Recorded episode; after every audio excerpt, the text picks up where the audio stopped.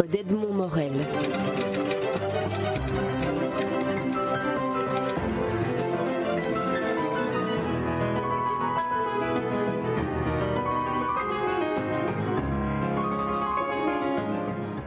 David van der Meulen, vous publiez aux éditions Delcourt le troisième euh, opus, le troisième volume de la biographie graphique que vous consacrez à Fritz Haber, après L'Esprit du Temps publié en 2005 et Les Héros publié en 2007.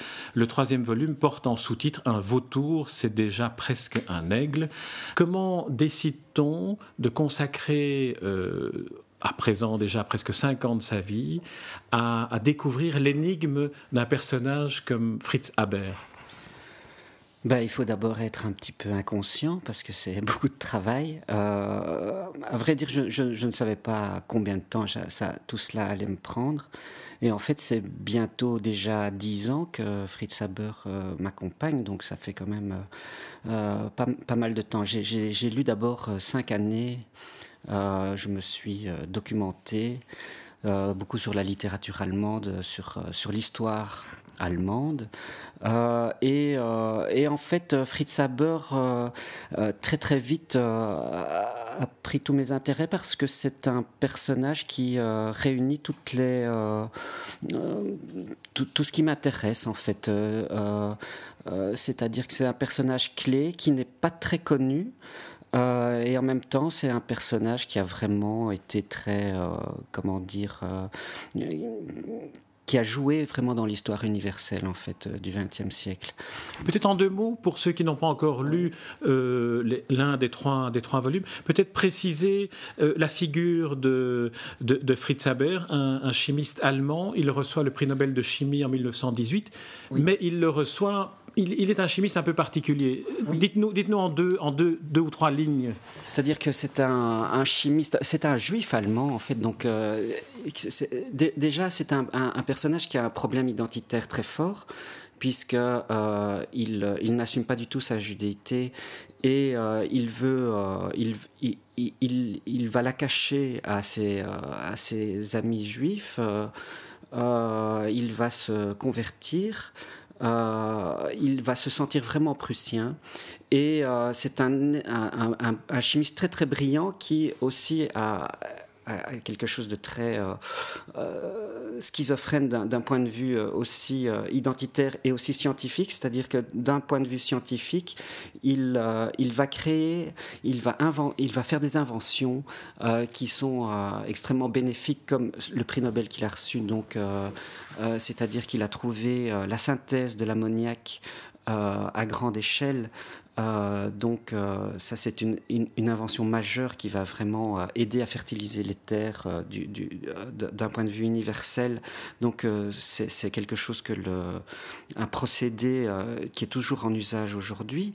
donc la, il a éradiqué les famines dans, le monde entier à, partir de cette invention. Mais c'est aussi le père de la guerre chimique puisque c'est lui qui va se lancer dans les gaz de combat. Et c'est lui le premier qui va qui va, euh, euh, qui va un petit peu euh, passer outre les, les, règlements internationaux et utiliser des, des, gaz dans, dans, un, dans, le domaine militaire. Donc, donc voilà, et c'est pour ça d'ailleurs que ces gaz qu'il a expérimentés chez nous à Ypres en, 1915. Euh, c'est pour ça qu'en 1918, quand il recevra son prix pour l'ammoniac qui lui, il avait, il avait euh, créé... Pour l'utilisation pacifique. Hein. Pour l'utilisation pacifique en 1912, euh, là, il, va recevoir son, son Nobel sous les huées, effectivement. Donc c'est un personnage très... très trouble et en même temps cette, cette invention de, de, de l'ammoniac servait aussi à, ça a aussi aidé l'Allemagne à rentrer en guerre parce que euh, grâce à cela, on pouvait également fabriquer énormément d'obus. sans prendre de, matières premières, notamment le, guano chilien. Donc il y avait un embargo à partir de 1913 de l'Allemagne, enfin des, alliés par rapport à l'Allemagne, et l'Allemagne a pu se, se, faire un, énorme stock d'armes grâce effectivement aux, inventions de Haber. Donc il, a vraiment été un, pion majeur euh, dans, cette histoire de, la Première Guerre mondiale. L'année auquel est consacré le, troisième tome de, votre euh, biographie de Fritz Haber est 1915. C'est l'année où euh, l'expérimentation de la guerre chimique peut avoir lieu grâce à, cette découverte et aux travaux de, Fritz Haber. Alors le portrait que vous faites de Fritz Haber est le portrait d'un homme dont on, parvient difficilement à, déceler les, prises de position par rapport à la société dans laquelle il est. Il, euh, cache sa, judaïté, il essaye de s'intégrer dans le monde prussien, mais on voit très bien dans votre, dans votre récit qu'il en est méprisé de ce monde dans lequel il veut s'intégrer. Oui, bien entendu, mais ça, c'est. Euh, en fait, ce que j'ai aussi voulu faire comprendre, c'est que Fritz Haber n'est pas un cas particulier et que, effectivement, c'était ce que l'on demandait euh, aux, juifs allemands de l'époque. Euh, c'était que ces,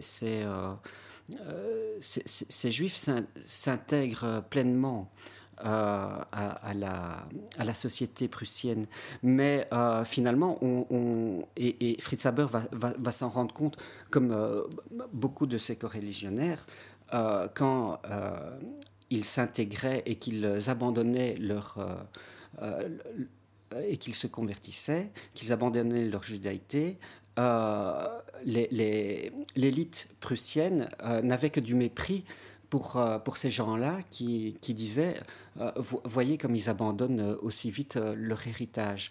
Donc finalement, ils étaient méprisés autant que les, juifs de l'Est qui, qui, restaient avec leur leur forte identité religieuse. Donc finalement, euh, le, problème de, Fritz Haber, comme beaucoup d'autres, c'est pour ça que euh, beaucoup d'autres juifs de sa génération euh, se sont confrontés à un, antisémitisme qui était omniprésent en fait. Et, toute cette génération a voulu se convaincre qu'ils étaient plus allemands que les Allemands. Oui, vous souriez parce que j'éternue, j'éternue dans le. Alors, euh, j'aimerais qu'on entre peut-être davantage dans, l'album, qui, est un. D'abord, il, faut le signaler, c'est un, album euh, qui, est éblouissant entre autres par la, manière dont vous, vous, intégrez le, graphisme, la manière de dessiner, de peindre, dirait-on presque, le, récit, avec ce qu'il raconte. il y a par exemple tout ce chapitre où, le gaz hypérite est, est, diffusé une première fois, et, là, on a l'impression que, l'image même a été faite avec cette, euh, matière. Comment, travaillez-vous Depuis le départ, vous avez utilisé une technique très particulière pour développer cette histoire. Oui, en fait, ce sont des, aquarelles euh, qui sont, euh, qui sont relevées en fait, à l'eau de Javel, qui donnent des lumières et des flous très très singulier, en fait, euh, enfin, en tout cas dans, dans, le traitement de, la bande dessinée. Et, euh, et c'est vrai que c'est une technique, euh, j'ai essayé vraiment de, penser un, un, environnement graphique qui, qui, qui soit en, en, dialogue avec mon, avec mon récit. Et donc c'est pour ça que euh, j'ai utilisé une... C'est une technique un petit peu chimique finalement pour, pour parler des effets d'un et, de la vie d'un chimiste. Et aussi j'ai toutes, toutes les vignettes, toutes les pages sont... Euh, sont dans des teintes sépia qui, euh, qui rappellent euh, les images surannées de, de, de, la fin du 19e et du, et du début du 20e et du, et du cinéma muet. Donc j'avais envie de, de, placer cette histoire dans, dans un, quelque chose, un, graphisme qui évoque le, le, le, début du XXe siècle et en même temps qui soit qui ne soit qu'une évocation en fait, parce que c'est, il n'y a pas d'image comme ça de ça, ça, ne ressemble pas à une image d'époque en fait. C'est un, c'est une, approche, une, des, sensations.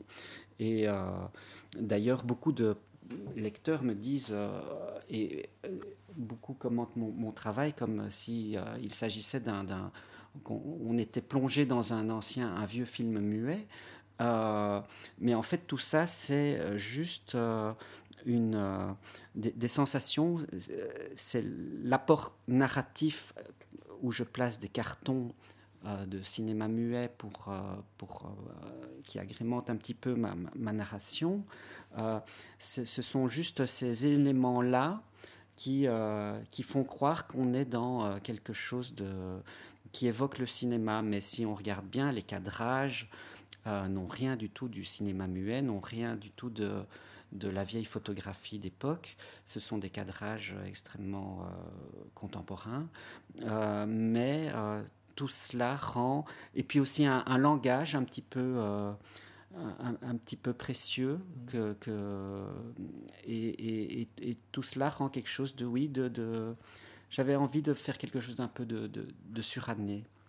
C'est vrai qu'on peut penser au cinéma, au cinéma muet de l'époque par les intertitres que, vous utilisez pour, dérouler la, narration, mais le, côté, sépia, euh, même s'il fait penser à, des, images qu'on peut voir dans des archives de l'illustration, par exemple, fait vraiment penser, mais c'est une lecture que je vous propose, à ce que vous ayez voulu vous approcher de ce qu'était l'effet le, de, l'arme chimique sur, votre dessin, comme, si vous avez voulu faire passer le, les personnages et l'époque à travers ce, ces gaz. Oui, il y a de ça, euh, et euh, cette technique de l'eau de Javel euh, détruit un petit peu l'image et, la, rend, la rend par endroits abstraite et c'était aussi un, beau travail sur, sur, euh, l'idée de, mémoire, et euh, c'est-à-dire d'essayer de, créer des vignettes. Euh, chaque case a une part assez hyper réaliste mmh. qui, qui, se, qui se font à une partie de l'image dans quelque chose de totalement abstrait mangé par la javel. et c'est un petit peu pour moi, ça, ça représentait cette idée que que finalement, cette, euh, cette mémoire, on ne sait pas l'attraper et, elle, euh, elle, elle s'évapore et elle est, elle est, elle est, elle est dissoute. Euh, dissoute Dissoute. Dissolu, c'est autre chose. Alors, on, on, se rend compte à la lecture de, de, cet album et des deux précédents d'ailleurs que vous avez fait un travail de, de documentation, un travail de, de recherche historique qui, qui, semble avoir été tellement poussé à toutes ces extrémités que vous parvenez à retirer dans ce récit la, vraiment la moelle, vraiment l'essentiel. Le, Notamment, par exemple, je pense à une, une, des séquences, un repas de famille dans la maison des, des Haber, où on voit une série de, personnalités, parce que Haber faisait partie de la, bourgeoisie installée euh, berlinoise, et on voit son fils qui se lève et qui le félicite. Est-ce que cette séquence, qui est une séquence euh, d'imagination, est-ce qu'elle ne est-ce qu'elle n'est pas venue parce que vous aviez une telle connaissance de l'histoire que la question, par exemple, du pardon des générations à venir devait être euh, évoquée, fût sous cette forme de, métaphore? Euh, Oui, je ne sais pas, mais c'est vrai que j'essaye au mieux de, d'essayer de, me plonger dans cette... moi, ce qui m'intéresse effectivement, c'est l'histoire des idées et, essayer d'imprégner euh, un esprit du temps et un, esprit de, d'essayer d'aller rechercher les, comment dire les de capter ce que les L'esprit du temps, peut-être? Oui, mais le ressenti des personnages et de, comment, comment, tous ces, euh, comment toutes ces personnes évoluaient. Et effectivement, euh, euh, cette scène du, fils de Haber, je, l'ai. effectivement, ça, c'est une part, une, une, part d'invention. il y en a assez peu dans, dans, dans, le récit. Et, et c'est effectivement. Euh, cette, euh, euh, j'avais envie de, montrer que ce jeune garçon qui a 13 ans pendant, lors de cette scène était totalement fasciné par son père, sa mère qui qui, quelques heures plus tard se suicidera. Euh, et ce jeune garçon, à, l'âge de, de, 30 ans, Hermann Haber, se suicidera lui aussi euh, euh, dans les années 30 parce que, en, fuyant l'Allemagne, la France lui refusera de, devenir français à cause de son père. Et, et donc c'était c'était quelque chose. On, est aussi dans des. Ce sont des personnages qui ont des très très grandes problématiques et c'est très difficile de, d'aborder euh, la, complexité de, ces, de ce que pouvaient ressentir ces, ces personnes-là euh, avec, euh, avec justesse, mais aussi beaucoup de comment dire de, de, retenue en fait. J'aime, que les choses soient. je, je n'aime pas trop le pathos, même si je me permets, comme je, je, je, fais quelque chose qui ressemble un petit peu à, un film épique, euh, je me permets quelques, quelques poussées un petit peu, euh, euh, oui, épiques et, et, et, grandiloquentes, mais, mais finalement, les, les, les, grandes questions existentielles, j'essaye de les, de les diffuser avec beaucoup de, de, de subtilité.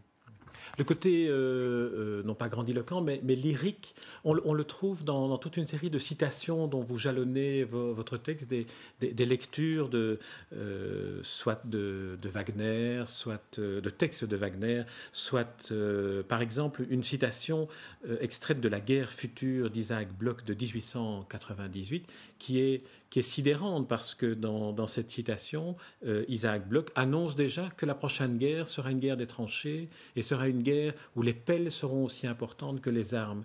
C'est incroyable comme fulgurance de, de, de, de prémonition. Euh, une autre euh, citation de, de, Engels qui qui dit que la, en 1887, qui dit que la, la, prochaine guerre de l'Allemagne sera une guerre internationale et mondiale et que, euh, et que toutes les têtes euh, couronnées de l'Europe tomberont.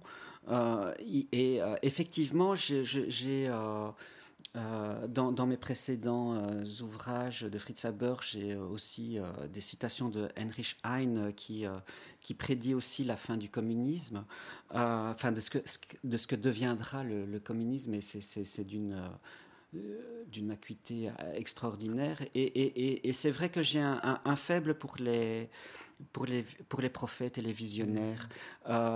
et et ce qui, parce que ce qui m'intéresse aussi dans, euh, ces textes visionnaires, c'est que euh, finalement, les contemporains de ces, euh, de, ces auteurs ne voyaient rien, ils ne les écoutaient pas et personne ne savait que euh, ces gens-là allaient, allaient, allaient, toucher juste. Donc euh, effectivement, c'est ça qui m'intéresse aussi beaucoup dans, dans, le, dans, le, dans ce côté de mettre des citations, c'était que finalement, il y avait des, euh, il y avait des esprits éclairés qui, qui, qui voyaient comme Walter Rathenau qui, qui imaginait déjà l'Europe et qui, qui voyait euh, qu'il fallait euh, euh, sortir du national, ce qui était extrêmement mal vu. évidemment, en 1915, Rathenau et Einstein le, le, paieront assez cher. Euh, surtout pour Rathenau qui se fera même assassiner. Euh, et euh, donc oui, ça c'est quelque chose qui m'intéresse beaucoup, c'est d'agrémenter mon, mon, récit de, de citations. ça, m'aide aussi à, à, essayer de, de, rentrer encore mieux dans les dans, oui, dans cet esprit du temps et de, de, de, voir ce que lisaient ces, ces personnes, ces, ces, acteurs que je mets en scène, euh, et, et de, et essayer de faire comprendre aux, aux, aux lecteurs d'aujourd'hui comment, euh, dans, dans, quel état d'esprit on était à cette époque-là. Oui. Vous avez cité Rathenau et Einstein. On voit dans, dans, votre récit qu'Einstein a été un moment le, le précepteur du, fils de, Fritz Haber, qui lui donne des cours, euh, des cours privés. Et c'est aussi une des forces de, votre livre, c'est qu'on on, peut créer ou recréer en tout cas des concordances de temps entre des, des, personnages qui ont été contemporains, qui se sont connus comme Einstein et Haber, mais aussi comme Romain Roland, euh, sur lequel vous terminez votre, votre récit, en exil en Suisse, qui dit J'y suis parce que c'est l'endroit d'où je suis encore en contact avec euh, les, intellectuels d'Europe et, les, et les, les, penseurs en Europe. Oui, et euh, oui, j'avais envie de finir tout de même mon, mon, mon album euh, par une petite touche un petit peu positive et, et, et, et antimilitariste et parce que c'est effectivement un, ce, livre, euh, ce, troisième tome qui se passe en 1915 est, très très dur. Donc euh, j'avais tout de même, euh, ça, me plaisait de, de, parler de, de, Einstein et de, Romain Roland qui se sont effectivement vus à Vevey en Suisse. Et, et c'est vrai que c'est ben, c'est montrer aussi que il y avait des il y avait une autre euh, d'autres vues à, cette époque-là, mais il, euh, Romain Roland et Einstein étaient, c'était des personnages extrêmement marginaux et ils ont dû euh, effectivement. Roland est parti en Suisse effectivement pour pouvoir discuter et, être en contact plus facilement avec des, grands intellectuels européens, mais aussi parce que dans son propre pays, en France, il, il, était, très mal vu en, tant qu'antimilitariste. De, de même même chose pour Einstein en fait. Et donc, et je trouvais ça assez symbolique qu'il se retrouve en Suisse. Et c'est pour ça que j'ai décidé de, de, de, traiter cette scène-là. il faut savoir effectivement que je, il y a beaucoup de choses dont je ne parle pas évidemment et, et je, dois faire des je dois faire des coupes on ne peut pas tout raconter certainement pas en bande dessinée parce que c'est un art de, synthèse et il faut aller tout de même, euh, tout de même au but. Euh, euh, et, sinon, je n'en finirai jamais. Déjà, là, je, ne suis qu'à la moitié de la vie de Fritz Haber, je suis déjà à 450 pages. Donc, effectivement, j'aurais pris le, un côté plus littéraire, j'aurais fait un, roman ou un, un essai, j'aurais pu m'étaler sur, euh, sur 1000 pages et dire beaucoup plus de choses.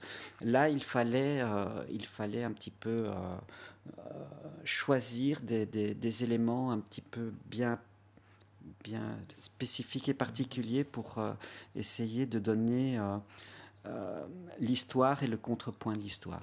De notre côté, le, fait de devoir, euh, par la force du, genre de la bande dessinée, être, euh, elliptique à certains moments, euh, pique aussi la curiosité du lecteur qui, découvre des, éléments d'une histoire dont il pense avoir une perception globale, mais qui l'incite aussi à aller, plus avant, à aller un peu chercher derrière ce que vous évoquez plus d'informations. Et c'est en cela que peut-être ce, récit, comme tout récit de fiction, est peut-être un instrument d'apprentissage, de, compréhension de l'histoire. Comment, comment voyez-vous ce rôle de, la fiction, que ce soit en bande dessinée ou en roman, pour essayer de, faire comprendre à travers l'histoire d'un individu le, destin du monde?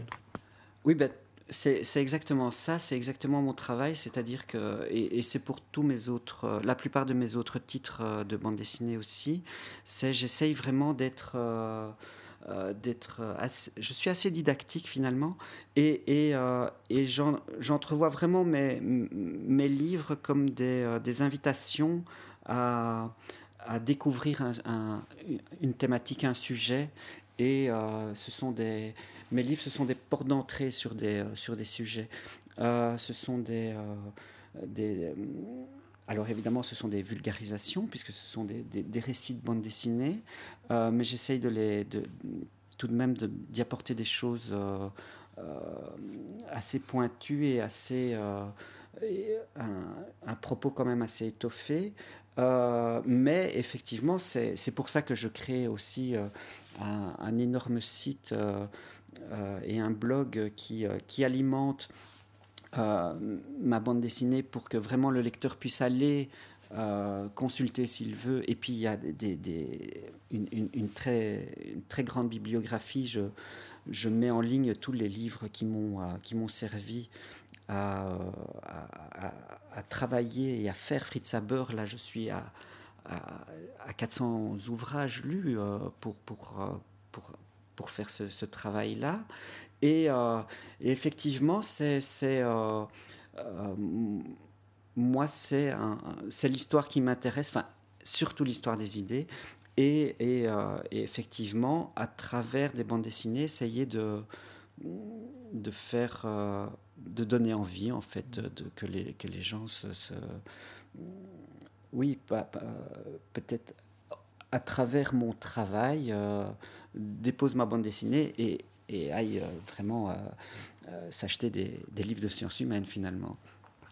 David Van der Meulen, je vous remercie pour, pour cette interview et surtout et aussi pour ce Fritz Haber le troisième, le troisième tome d'une série qui va en compter cinq. Le troisième s'intitule Un vautour, c'est déjà presque un aigle. Il est consacré à l'année 1915 et il fait suite aux deux premiers tomes dont je rappelle les titres L'Esprit du temps paru en 2005 et Les Héros paru en 2007. Trois, trois volumes dont je recommande très vivement la, lecture. Le dernier d'entre eux, euh, le troisième tome, Un vautour, c'est déjà presque un aigle, ayant obtenu le prix de la bande dessinée historique euh, aux rencontres euh, de, l'histoire à Blois. Je vous remercie, David Van der Meulen. Merci à vous. Les rencontres d'Edmond Morel.